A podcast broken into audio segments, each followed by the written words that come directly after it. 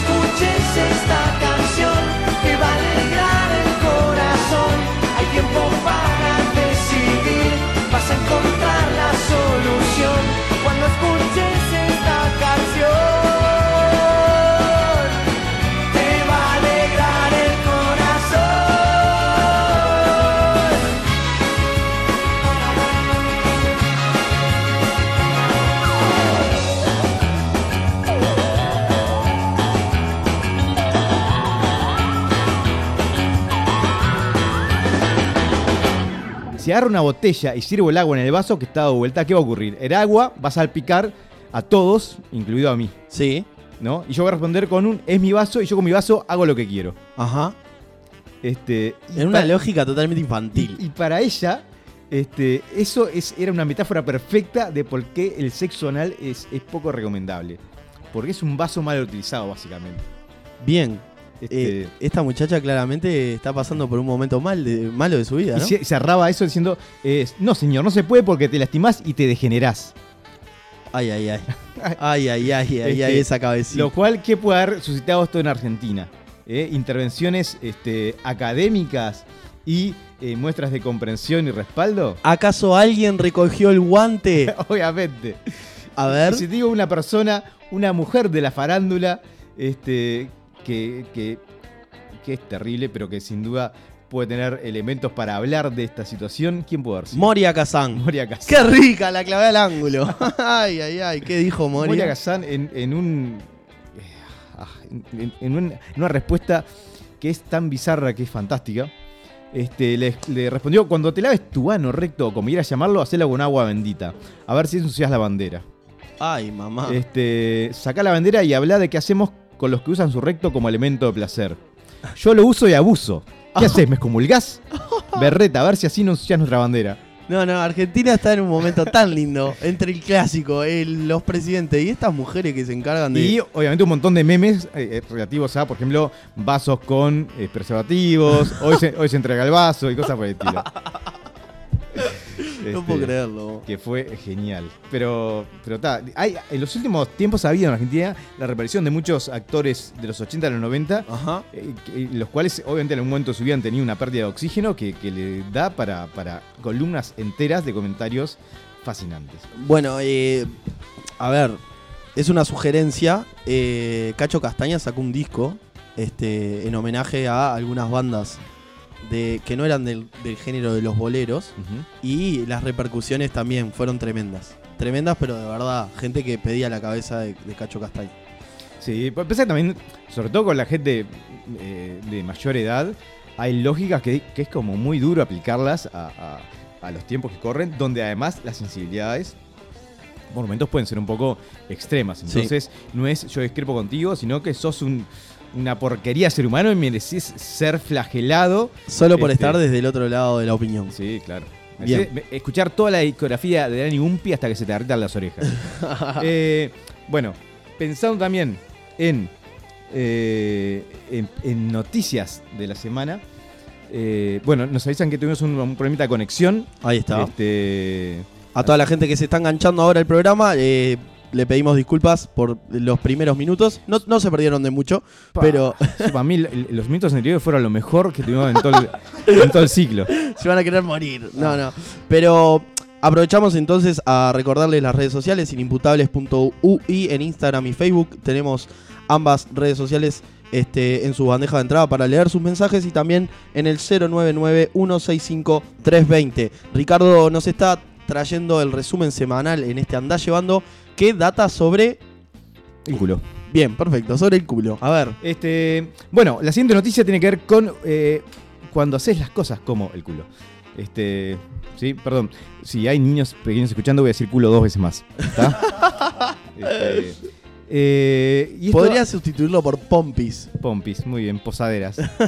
este, en esta noticia que me gustaría llamar cuando uno destroza a, a un idioma. A ver. ¿sí?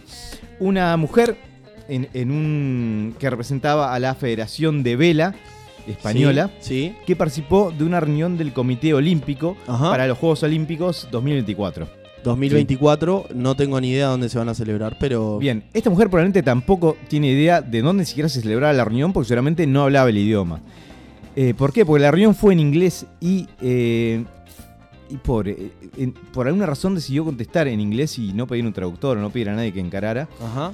eh, de una persona que obviamente no tiene idea para qué sirve el inglés o cómo se usa. este, entonces lo destrozó, lo mató, destrozó las relaciones diplomáticas de España e Inglaterra, este, hizo que, que profesores de inglés de todo el mundo pidan su cabeza. Terrible. Pero para que no se lo tengan que imaginar, buscamos un fragmento del audio A ver. este, que, que les vamos a compartir para que sientan lo que yo sentí. Totally de acuerdo. We are totally de acuerdo, de agree with the change. But the options that are presented uh, in an alternativa con respecto a gen equality and the regulations to be followed. The procedure has not been transparent or correct. The MNNs do not have enough information, a study and more detailed information. information is necessary. We already tried and failed. And that is why we what we have to go step by step. Exclude No, no, no, no, no, no. Una oda al, al idioma, a Cambridge. Está buenísimo porque cuando cada vez que vos creas que no sabes hablar en inglés, escuchaste audio y tu autoestima se va a disparar a las A nubes. ver, hay un dato muy interesante que agradezco al Paya que me lo, me lo acerca a través del 099-165-320. Eh, eh, las Olimpiadas se van a celebrar en París y al parecer, viste que se le confundía un poco el acento ahí español, francés, inglés. el, el acento lo de menos. No, no, no. Las palabras. Qué tremendo lo de Total y de acuerdo. Además, en el video ves la cara del gallego que está a la Y derecha. se quiere matar. Y es como le están haciendo una, eh, una colonoscopia con una barométrica. Una cosa que se- mira, mira para costado y dice, ¿dónde me metí? ¿Por qué estoy acá? Pero lo más importante y, y lo que rescato, que era un poco lo que vos decías, es que en relación a este audio, cualquiera de nuestros dos inglés, que, que es bastante malo, está excelentemente bien al lado de esto. Obviamente. Eso es lo lindo. Bien. Muchas gracias Rick por este resumen eh, del anda llevando de esta semana. Un saludo, aprovecho a la hermosísima barra amiga de Herrera y Urquiza que nos está escuchando y haciendo el aguante. Un saludo vaya para, para ellos entonces. Y seguimos con más inimputables en el aire. Si sos de los que pagan Netflix a medias y le robás la clave de Fox a un amigo, te enseñamos a disfrutar de la vida. Con dos mangos.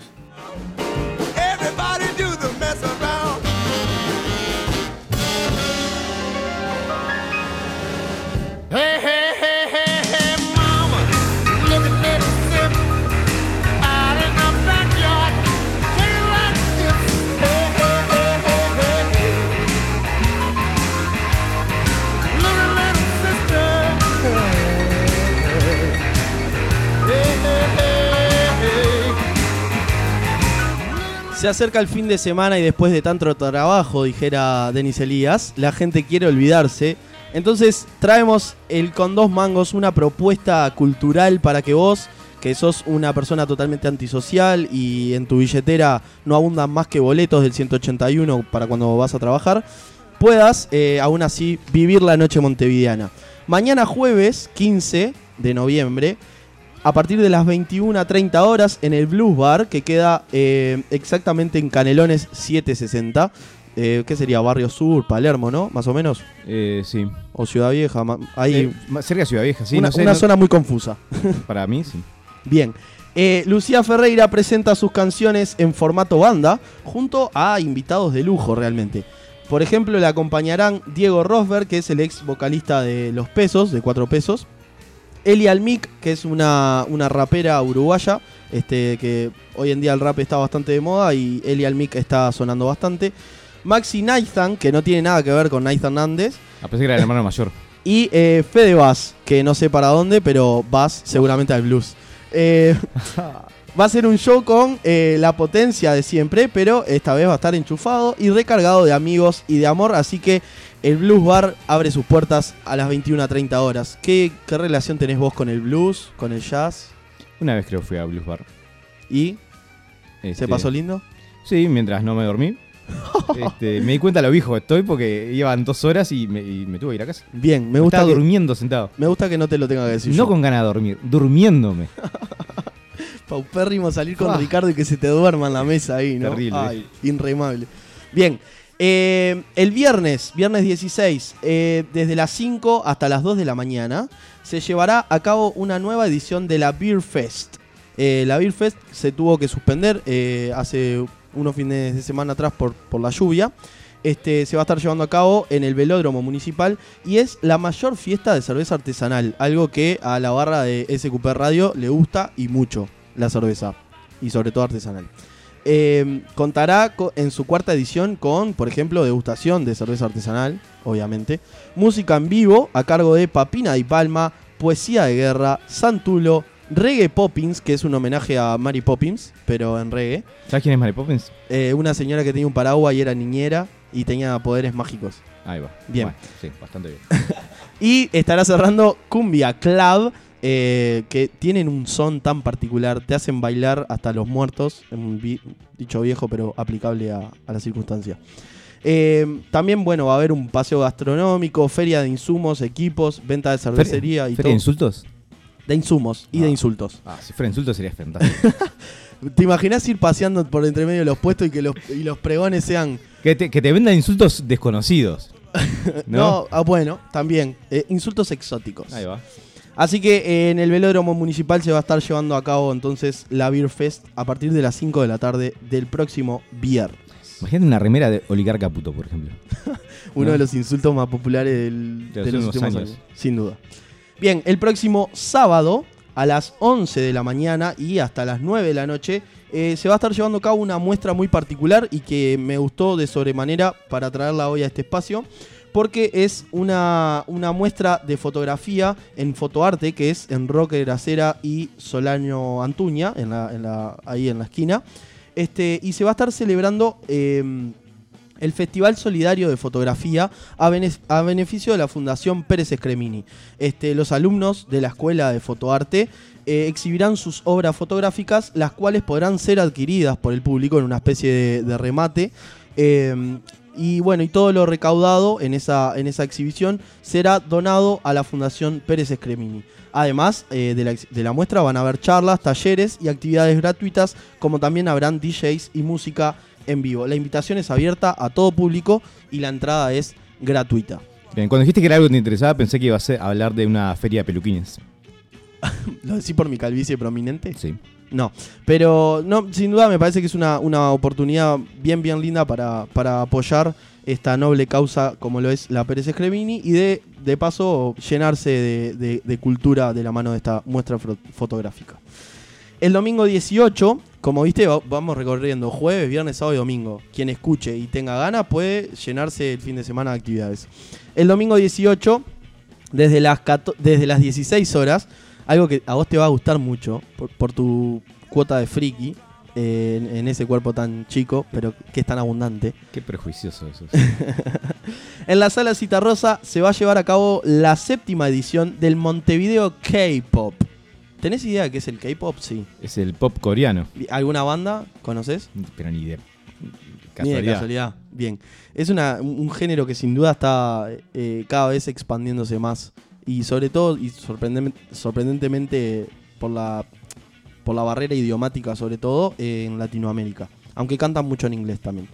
Eh, Sí, ¿sabes qué cosas se expanden también eh, rápidamente? Ay, ay, ay. ¿Qué, qué mente perversa. Ya ibas para ahí derecho. La malaria te iba a decir, ah, pero no. bien. ay, ay, ay. El género musical que está haciendo furor a nivel mundial llega a la sala Citarrosa, si tuviera Citarrosa vivo. Ay. Para invitarte a vivir una experiencia única. El próximo 18 de noviembre, vení a vibrar con nosotros el K-Pop Montevideo, el concurso de K-Pop Dance Cover más importante del Uruguay. Vuelve en su séptima edición con la consigna de hacerte disfrutar del ritmo más escuchado del momento. Polémico, pero bueno, es cierto para esta para este grupo de personas. Sea bailando en el escenario o desde la butaca, venía a gozarte al ritmo de K-Pop Montevideo y bueno, y nos invitan que vayamos a vivirlo. Las entradas están a la venta a través de TIC Antel eh, para personas que quieran ver especímenes adolescentes y jóvenes con hormonas pululentas, pelos teñidos de rosado y comiendo chupetín y snack a cara de perro, se pueden acercar a la sala Cita Rosa el domingo a partir de las 4 de la tarde. Así que si te gusta el K-pop y se te acabó la medicación, puedes ir a este lugar y tratar de sentirte más normal con un grupo de gente que tiene la misma dolencia que vos. Bien, y para ir cerrando, es eh, tengo dos invitaciones. Una que es para el sábado 24 eh, de noviembre. Si no tenés nada para hacer, odias el fútbol, porque se va a vivir eh, la final de, Boca River. te invitamos entonces a que participes del octavo Festival de Música de la Tierra. Entonces, sábado 24 y domingo 25 de noviembre, en el parque de Jacksonville, un parque hermoso que hay al lado de Zona América, por ruta 8, si no me equivoco. Preguntarme media rutas es, es, una tarea Pero que no tiene sentido. La producción en un hermoso trabajo me soplan por la cucaracha que sí. Em, entonces eh, se va a estar llevando a cabo el Festival de la Música de la Tierra. La entrada es libre y la información del cronograma y los artistas que van a estar los encontrás a través de www.musicadelatierra.org. Y por último, Ricardo, es una invitación que me llamó mucho la atención y cuando termine de desarrollarla te voy a explicar por qué. El próximo viernes 30 de noviembre. Pará, si vas a explicarme después de termines, entonces no vas a haber terminado. ¿No? ¿Estamos de acuerdo? Tenés razón.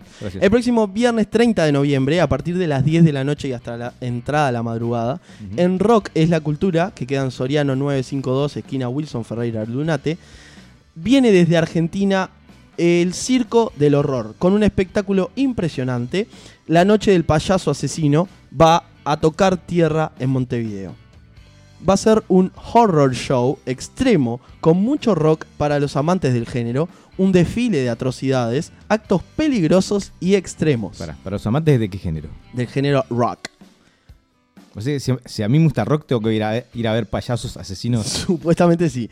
Eh, bueno, va a ser un freak show que vale la pena realmente ser visto. Las bandas invitadas van a ser La Antibanda y El Umbral y es apto obviamente para mayores de 18 años. Las entradas anticipadas están en la venta en Quisero Distro, Quisero Distro, perdón, que queda en 18 de julio 1077 en la Galería El Polvorín, eh, de lunes a viernes de 13 a 19 horas por un costo total de 200 pesos. Y yo te decía que me llamó la atención poderosamente, porque en la descripción del evento de Facebook hay detalles de lo que la gente se puede llegar a encontrar.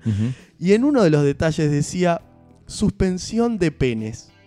Literalmente, suspensión de penes. Entre otras tantas cosas. Pero tipo, te suspenden porque no, lo puedes usar por, dos semanas. No tengo idea de. O te lo levantan. No tengo idea a, qué hacían referencia puntualmente, pero me llamó mucho la atención. No sé si me voy a animar a ir hasta ahí, pero la persona que esté del otro lado de, el radio receptor, como me gusta decir, aunque no lo sea. Pero digo, esto debe ser una redada de la policía. No, tengo claro qué va a pasar. La gente que va ahí, obviamente se va a encontrar de otro lado un patrullero. no tengo claro qué va a pasar el viernes 30 de noviembre en Rock es la Cultura, pero si te llegó a picar el bichito del interés, eh, pones en Facebook em, la noche del payaso asesino y salta ahí el evento para que puedas informarte un poco mejor. Ahí va. Y para, la próxima este, edición de Imputables, si sobreviviste a esa experiencia, contanos de qué se trató. Por favor, mandanos tu mensaje porque eso va a ser claramente anecdótico. Bien, y con esto entonces nos vamos con el con dos mangos de esta semana.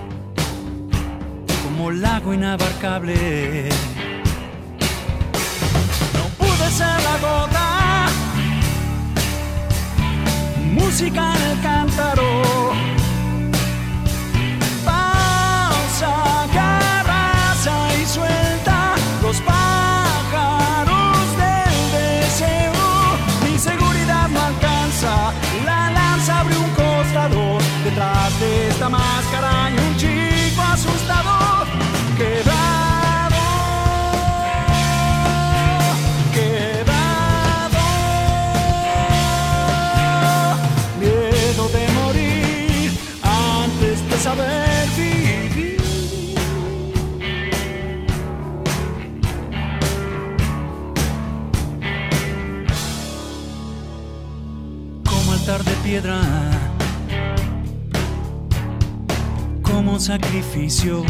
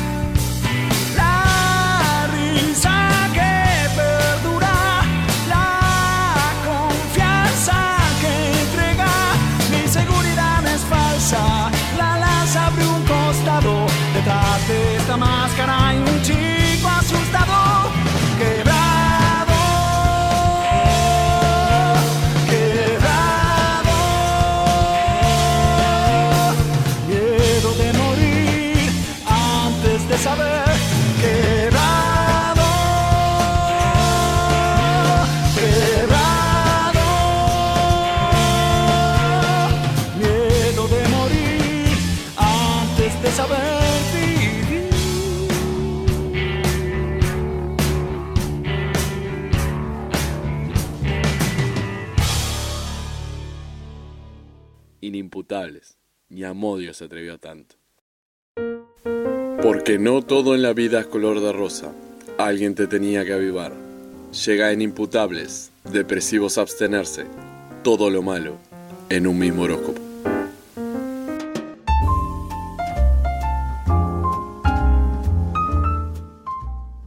Géminis. El tiempo está tan bipolar como vos mismo. No te sientas tan solo.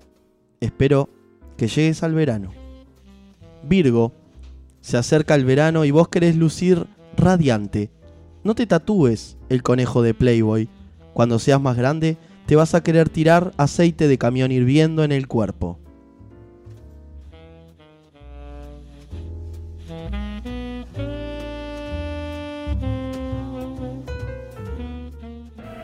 ¿Quién le enseñó a armar Marley? ¿Qué es de la vida del gordo de la Colombes? ¿Cuándo nació Mirta Legrand? ¿Por qué Molina ya no pisa más el bar? Porque los homenajes se hacen en vida. Y algo hicieron bien.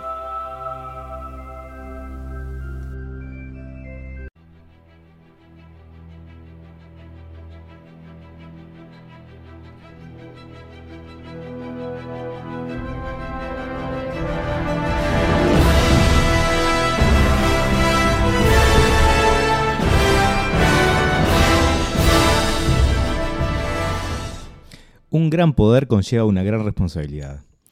Estas palabras fueron escritas por eh, Stan Lee, un referente en la historia del cómic. La idea de, hoy es poder co- conocer un poquito más acerca de quién fue esta persona y por qué es tan importante en el panorama histórico de- del cómic. ¿sí? Primero, eh, Diego, ¿tenés idea en qué compañía trabajaba Stan Lee? Eh, bueno, eh, eh, estoy entre dos opciones. Pero sé que voy a ganarme el odio de mucha gente si respondo ya, mal. ya lo tenés. Pero es Marvel. Muy bien. Vamos, todavía. Muy bien.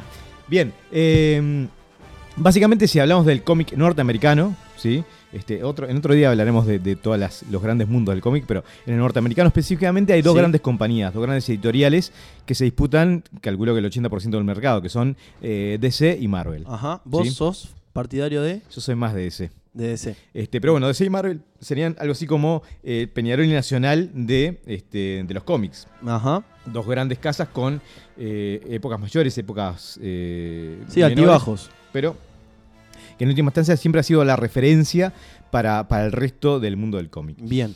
Bueno, dentro de ese, de ese mundo, dentro de lo que es Marvel, eh, Stan Lee puede eh, decirse que fue una persona que le dio una gran parte de la identidad que, que tiene hoy en día.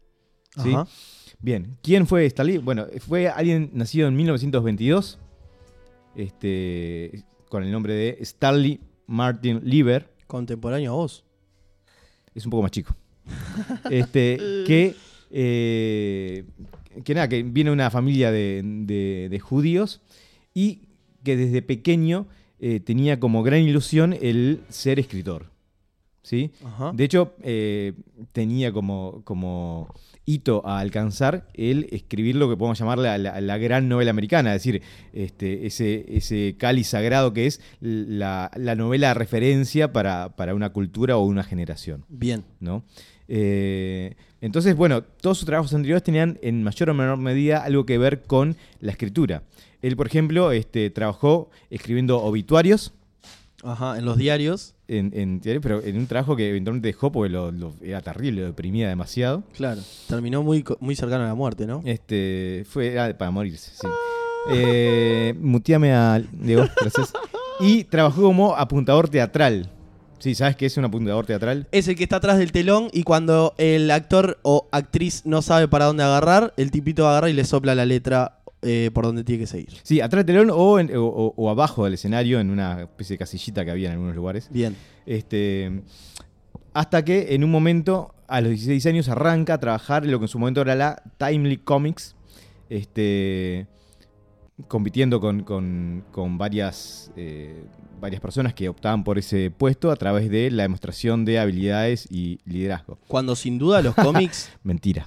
Era, era el sobrino de... acomodado. Este, sí, el, el dueño del lugar era, el, el presidente del lugar era, era el esposo de la prima.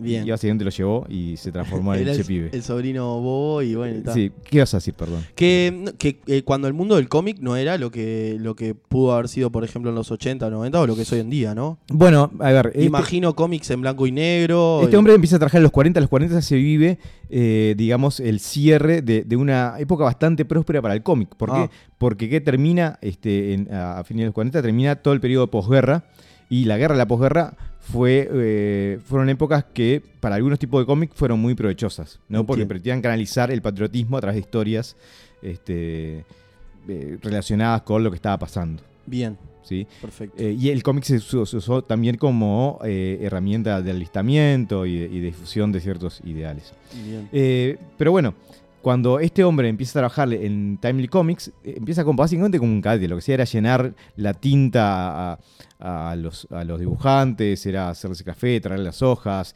limpiar la, la goma. Este, Ay, de polémico, ¿no? la goma. uno, uno escribe con lápiz y borra con goma. ¿qué? No, sí, sí. ¿Y qué hiciste hoy? Nada, tiré la goma. Ah. Sí, perdón.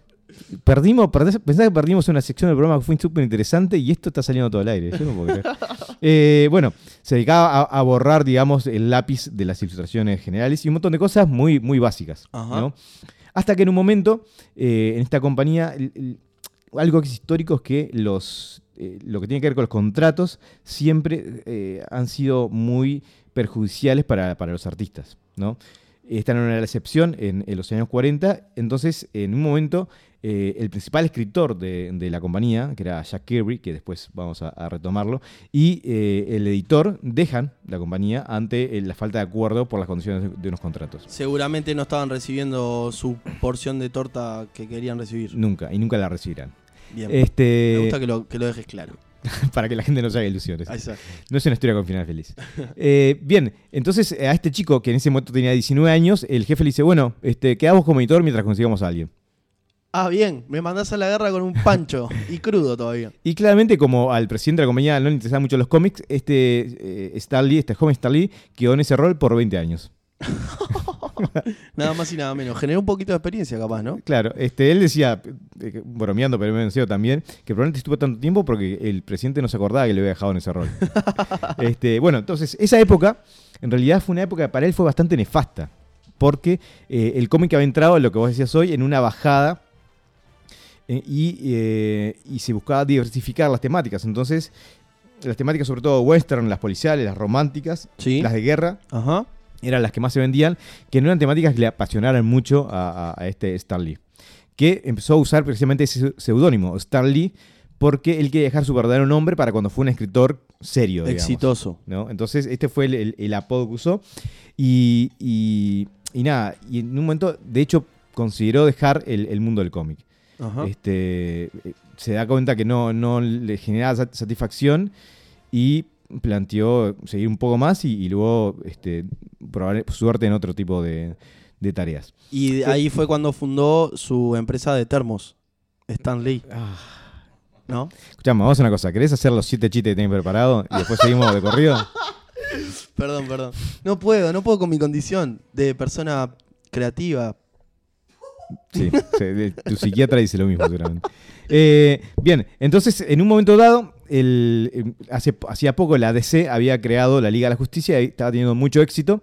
Ajá. Y dice la leyenda que el presidente de la ADC le, le- básicamente le pasó su metafórico miembro por la cara al de Marvel diciendo, che, ¿cuándo vas a hacer algo parecido a vos, Gil?" Tux. Este, a lo que este hombre fue le dijo, che, Stan, escuchame una cosa. Me, me estaba, me estaba pijando de hombre, vamos a tener que hacer algo. ¿Para qué, no? Claro. ¿Para Y qué? a raíz de esto crea los Cuatro Fantásticos. Bien. ¿Sí? Los Cuatro Fantásticos. Hombre Antorcha. Ay, Antorcha Humana, sí, dale. No, no, no voy a decir exactamente Dale, dale, lo- los dale, nombres. dale. El que, se- el que era todo de piedra. El que era todo de piedra, dale. El que el profesor, el doctor, perdón, que se estiraba. Ahí va el y, y la mujer invisible. Ahí va, las aventuras del doctor que se estiraba y el, y el tipo que era medio de piedra. Ahí. Hay Eh, un chiste de ese hombre de piedra que te lo voy a hacer fuera de micrófono que es excelente. Dale, anótamelo. Dale. Este, entonces, bueno, tiene un éxito eh, inesperado, ante lo cual, eh, bueno, él se siente obviamente muy gratificado por, por la respuesta del público y, este, y, y le encargan que eh, dé rienda suelta a esa imaginación y vaya creando eh, series que vayan en ese estilo. ¿no? Mucha, droga mediante, ¿no? Bueno, en esos años era, era probable. Igual él no tanto, hay otros, otros autores que en esa época sin duda le daban duro y parejo. Duro y parejo. Bien, una cosa interesante es que cuando él piensa en los cuatro fantásticos, la esposa le dice, mirá, si vas a dejar esto, hasta haz lo que, lo que te venga en gana. Entonces él se animó en, en ese formato a eh, salirse un poco de los patrones preestablecidos y pensar historias mucho más eh, distintas de lo que acostumbraban en la época. Bien, un rupturista. Eh, sí, sí, en realidad sí. Para la época, este.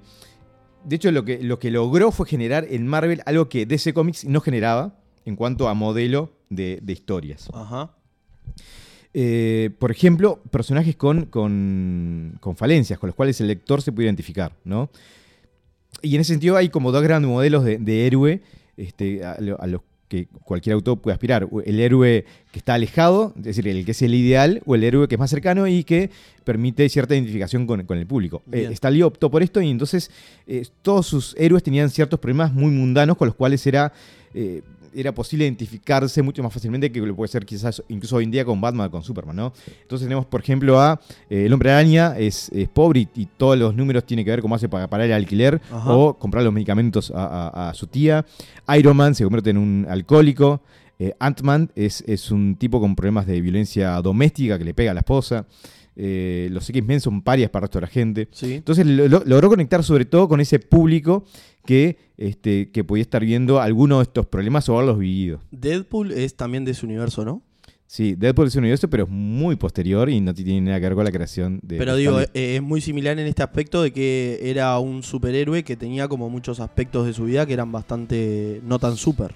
Eh, sí, igual. eh, capaz que en otro momento podemos hablar de lo que son los, los antihéroes y, los- Perfecto. y la moda que surge en, lo- en los 90 con ese tipo, Bien. con ese modelo de, de- de personaje. Excelente. Eh, bien, también introdujo muchas perspectivas, perspectivas sociales a, a- a- a sus cómics, ¿no? Es decir, eh, los cómics hablaban eh, no solo de, de los héroes y sus problemas, sino de, por ejemplo, Power Man o, o Luke Cage, como lo conocemos hoy, que era un, un negro, que una- un ex convicto que vivía en Harlem y mucha de la problemática este, surgía de sus experiencias, ¿no? Eh, Falcon, que en los cómics es un soldado, en- en- perdón, en las películas de Marvel es un soldado, en los cómics es un eh, trabajador social, ¿no? Que decide, este, se siente impotente ante los- lo que sucede en su barrio y decide enfrentar el crimen de otra manera. Bien. Pero en, de- en definitiva, eh, más allá que como escritor, en realidad, lo cierto es que nunca fue este, muy bueno, fue muy rupturista y generó modelos que luego serían aprovechados por escritores muy buenos para generar historias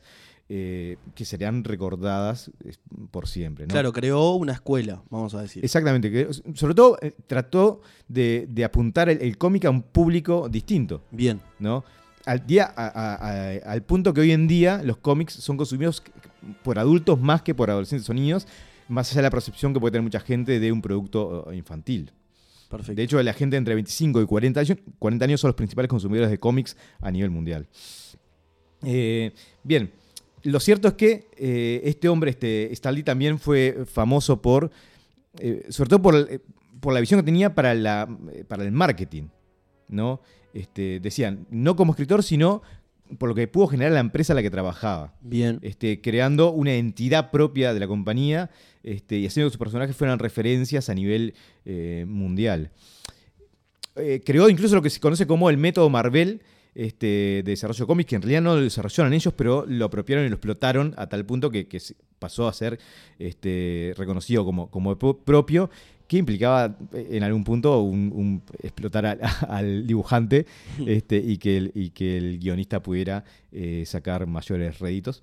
Perfecto. Eh, una cosa que se le ha eh, criticado mucho a Stan Lee fue el haberse apropiado de méritos que en realidad no eran totalmente suyos. Él crea muchos personajes, no decíamos Iron Man, Spider-Man, los X-Men, pero nunca los, los crea en, en solitario. Sin embargo, para la posteridad, eh, él supo darse como más bombo del que tenía eh, realmente. Bien. Este, que también se entiende, porque era la forma que tenía de justificar el que siguiera siendo importante para la compañía. Era Claro. el personaje de referencia para la compañía. Eso te iba a decir, hay mucho de eso en esos personajes históricos, que, que- que sus grandes gestas son como muy egoístas en, en algunos aspectos, cuando capaz que está compartido por un, e- un grupo de personas. Ahí va. Este, igual la industria del cómic en general es muy desagradecida con sus creadores. No, no es el caso, no, no es distinto con Stan Lee. Antes de seguir con esto, un detalle que me parecía interesante, porque yo doy eh, por sentado que todo el mundo tiene más o menos idea de quién es Stan Lee. Stan Lee, eh, si han visto alguna película de Marvel en los últimos 15, 20 años, es el viejito que aparece en, todas, las películas. En todas. Porque por parte de su contrato con Marvel es que él tiene que aparecer en todas las, tenía que aparecer en todas las producciones eh, cinematográficas. De hecho, había mucha gente que se preguntaba, tras la muerte de Stan Lee, si ya había grabado su parte Sí. en Infinity War 2, que Sí. se está rodando. Sí, sí, la grabó unos meses antes de morir. Lo- decíamos, los últimos años fueron un tanto eh, duros con, con este hombre por varias cosas. Uno, porque más allá que tenía un, un sueldo bastante bueno que le daba Marvel, no tiene ni siquiera relación a lo que fue su, su peso a la creación de esas cosas. y a la ganancia que y a la seguramente. ganancia que generó. Claro. No es, porque no era ni siquiera porcentual, era te damos, te damos lo que se nos canta Claro. darte. Y en eso el, el mundo del cómic es muy desagradecido. Generalmente los artistas no suelen hacer este, mucho dinero, salvo que se muevan por la suya. Eh, pero también, además de eso, eh, se transformó en una especie de, de- de objeto eh, de adorno. Entonces, el tipo con 95 años, pensá vos a la gente de 95 años que conoces, tenía que participar de un montón de eventos y de actos por horas Claro. este, en- generando un cansancio terrible, ¿no? Además de eso, los, ult- los últimos años tuvo un montón de, de discusiones, este, hubo un montón de problemas judiciales con agentes, con su hija, con gente que básicamente planteaba el quedarse a cargo de las ganancias de, de lo que él hacía, entonces fue como muy, muy duro para él de forma fam- a lo- en el nivel familiar. Sí, sí, sí. Ten en cuenta también que su esposa murió hace dos años. ¿no? Una cosa que contaba es que eh, cuando murió su esposa fue la primera vez en 70 años que tuvo que cortarse el pelo con alguien que no fuera ella. Uh, ¿no? Como detalle que... Sí, sí, sí. Pero es ¿cómo un gesto súper Este, significativo, sin duda. Entonces nada, fue un, un- un hombre que eh, también estuvo mezclado eh, sin quererlo, ¿no? Pero se lo agarró mucho para usar su nombre y para, eh, generar compañías y, y- y- e- empresas este, relacionadas con él que en muchos casos tuvieron que ver con fraudes y con, estafas. Entonces, nada, creo que en los últimos años fue un poco desgraciada su, existencia, pasando a eh, convertirse más en una imagen de lo que uno piensa que era que lo que realmente era. Eh, bien, más allá de eso, este, bueno, Stalin falleció hace dos días, eh, a la edad de 95 años. Ajá. Y, y nada, y sin duda es una presencia que va a ser muy e- extrañada en el mundo cómic, más allá de que en lo concreto quizás hacía años que no tenía eh, efectos reales, pero, pero bueno, era, era un referente. Así que nada, eh, en estos días eh, estamos este, todos los que en algún momento, sobre todo los 80, que fue la época en que crecí yo y, que no había eh, cable, que no el acceso a, muchas cosas era muy difícil. Eh, la tele empezaba a las 5 de la tarde, ¿no? Eh, Stan Lee y, sus fantasías este, en, forma de historias de cómics era lo que podía alegrarle la, vida a mucha gente que quizás como el hombre araña se le dificultaba llegar a, fin de mes o tenía que cuidar de una tía o simplemente tenía que convertirse en un héroe de la vida cotidiana.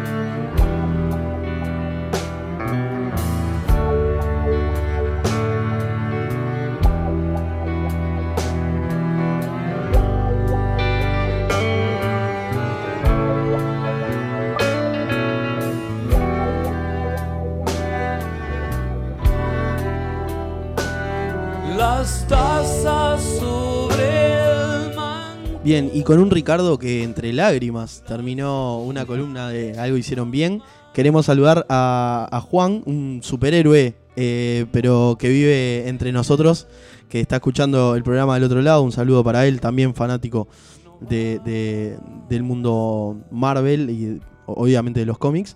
Y también a, Juanchi, que es un, joven de 21 años que casualmente también es muy fanático del mundo Marvel y que eh, te ganaste su odio por, por ser este fanático de, DC.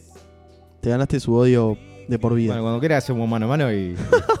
Sin duda que. a ver quién tiene más argumentos. El mundo de los haters de Ricardo, hay que explorarlo ese mundo porque debe haber tanta cosa ahí adentro metida.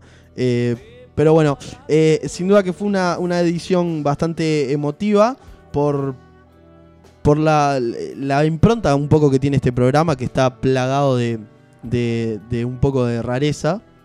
Este, así que, hablando también un poco de rareza, eh, la gente de SQP ya está llegando. Queremos dedicarle el programa a nuestro queridísimo Rodrigo Maulelo, que ¿Maulelo o Maulela? Maulelo.